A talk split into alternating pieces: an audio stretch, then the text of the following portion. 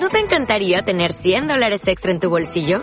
Haz que un experto bilingüe de TurboTax declare tus impuestos para el 31 de marzo y obtén 100 dólares de vuelta al instante. Porque no importa cuáles hayan sido tus logros del año pasado, TurboTax hace que cuenten. Obtén 100 dólares de vuelta y tus impuestos con 100% de precisión. Solo con Intuit TurboTax. Debes declarar para el 31 de marzo. Crédito solo aplicable al costo de la presentación federal con TurboTax Full Service. Oferta sujeta a cambios o cancelación en cualquier momento. Como es viernes, dedicamos un minuto a la ciencia la brújula de la, de la ciencia con Alberto Aparici. Alberto, buenas noches. Muy buenas noches, Asina. Que hoy quería yo que, siguiéramos hablando de volcanes, porque lo del hierro sigue de plena actualidad. Está toda la comunidad científica interesada en lo que allí está ocurriendo.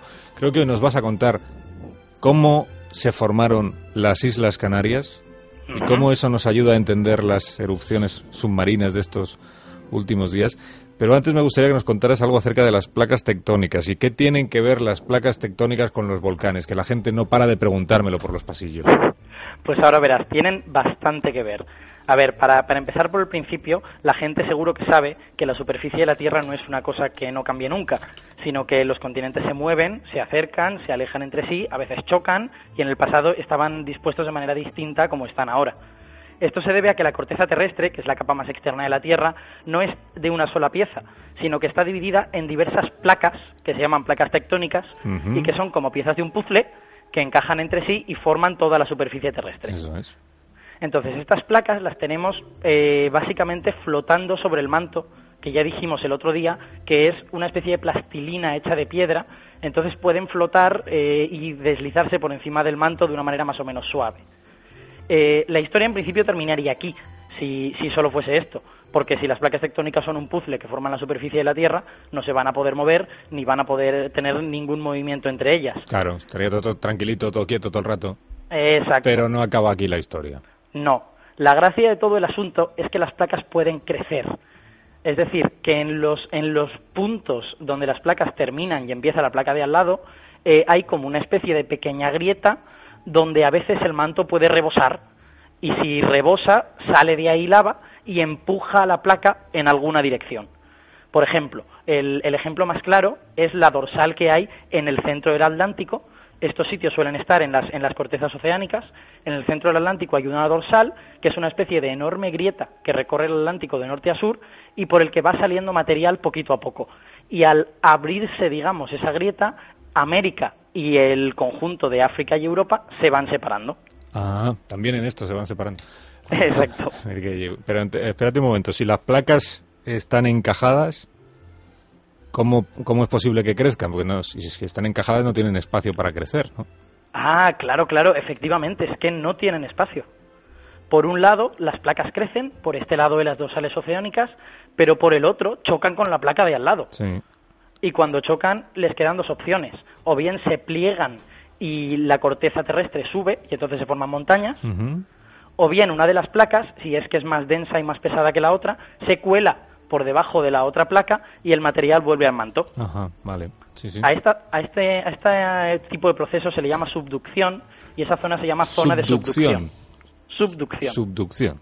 Sí. Y eso es lo que hace, por ejemplo, África con Europa con toda la placa de Europa y Asia. La, placa africana está acercándose a nosotros y poquito a poco metiéndose por debajo de la placa europea. Ajá. Vale, y sí, dime, dime. Eh, te iba a decir que también en las zonas de subducción a veces se genera vulcanismo, pero mientras que en las dorsales es un vulcanismo bastante dócil, porque es material que viene directamente del manto y es material sin demasiado gas, en las zonas de subducción a menudo los volcanes suelen ser explosivos porque tienen material de la placa que se está hundiendo eh, fundido. Eso pasa, por ejemplo, en el Etna, en Sicilia, o en el Vesubio, que tiene una larga historia de explosiones muy fuertes. ¿y en Canarias entonces de cuál de los dos tipos hablamos? Bueno, pues en Canarias lo que tenemos es el otro, el tercero en discordia. Ah, había otros. Exacto, lo que pasa es que es más raro. Hay dos tipos y ahora hay un tercero. ¿Por qué, ¿Por qué es más raro? Porque es es, una, es un suceso que no ocurre habitualmente, que a veces en medio de una placa, eh, totalmente lejos de los bordes y de las zonas de subducción, aparece un volcán. Ese es el caso exacto de las Canarias, que están situadas bien en el interior de la placa africana, están bastante lejos de todos los bordes. A estos lugares se les llama puntos calientes. Y aunque todavía no sabemos muy bien cómo funcionan, hay diversas teorías al respecto, la más aceptada lo que dice es que los puntos calientes se deben a que hay zonas del manto por debajo de la corteza terrestre que están más calientes que el resto y como son menos calientes eh, también son menos densas y al ser menos densas flotan sobre el resto del manto y al flotar chocan contra la corteza terrestre. Si esto pasa durante mucho tiempo, la presión que forma esa zona del manto caliente puede llegar a formar un agujero o una grieta en la placa tectónica y a raíz de formar esa grieta se puede formar un monte submarino, si es que está en el mar, o bien un volcán. O una isla. O una isla cuando el monte submarino crece mucho, eso es. Ah. esto, esto, por ejemplo, empezó a pasar en las Canarias hace unos 20 millones de años. Hace 20 millones de años. 20 millones. Y así surgieron las Islas Canarias. Así surgió la isla de Lanzarote, que es la más antigua. Ya, pero Lanzarote está al, otro lado del archipiélago. El, lo de ahora lo tenemos en el Hierro. Ah, efectivamente.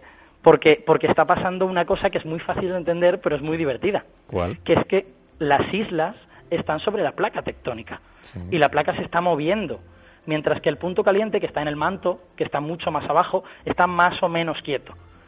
Entonces la placa africana, que la empuja la dorsal oceánica hacia el nordeste, hacia, hacia Europa y hacia, y hacia Asia, eh, está moviendo las islas en esa dirección. Eh, entonces, si uno mira el archipiélago canario, a medida que miramos hacia el este y hacia el norte, las islas van siendo cada vez más viejas, porque se formaron cuando el punto caliente estaba debajo de ellas, y el vulcanismo es cada vez menos frecuente. Así, por ejemplo, Fuerteventura y Lanzarote, que tienen casi 20 millones de años, eh, su vulcanismo es muy de muy tarde en tarde. Todavía tienen, pero muy poco. El Hierro, que tiene solo un millón de años, que nació casi ayer por la noche, eh, sin embargo ha sufrido varias erupciones en los últimos miles de años, lo cual es mucho para tiempos geológicos. Qué interesante. el Hierro es más joven que Lanzarote. Tenemos que Bueno, y se sigue formando. Es decir, si estas erupciones que tenemos en la costa sur del Hierro siguen así durante un tiempo, pues tendremos más costa sur del Hierro de la que teníamos. Sí, sí. O una isla nueva, si, si, estuviera lo suficientemente alejada de la que ya hay, ¿no? Es claro, he, visto por ahí alguna página en alguna red social donde ya se están recogiendo eh, propuestas de nombres por si acaso surge una isla nueva, ¿cómo la llamamos? Hmm. Esto es lo que más preocupa en este momento a los... Creo, creo que los alemanes están frotando las manos. Porque bueno, yo creo que es buena noticia eso, porque quiere, quiere, quiere decir que no estamos demasiado preocupados por el volcán y estamos más preocupados por otras cosas que no son tan importantes. Eso también puede ser. Oye, en el próximo día, si esto sigue, seguimos explicando cosas de la, de, la, de los volcanes y de las placas tectónicas. Digo, vamos a ver cómo evoluciona lo del hierro, que, es un, que es un asunto científicamente muy interesante. Pues sí. Cuídate mucho, Alberto. Gracias. Y tú también. Un abrazo. Gracias, como siempre. Hasta luego.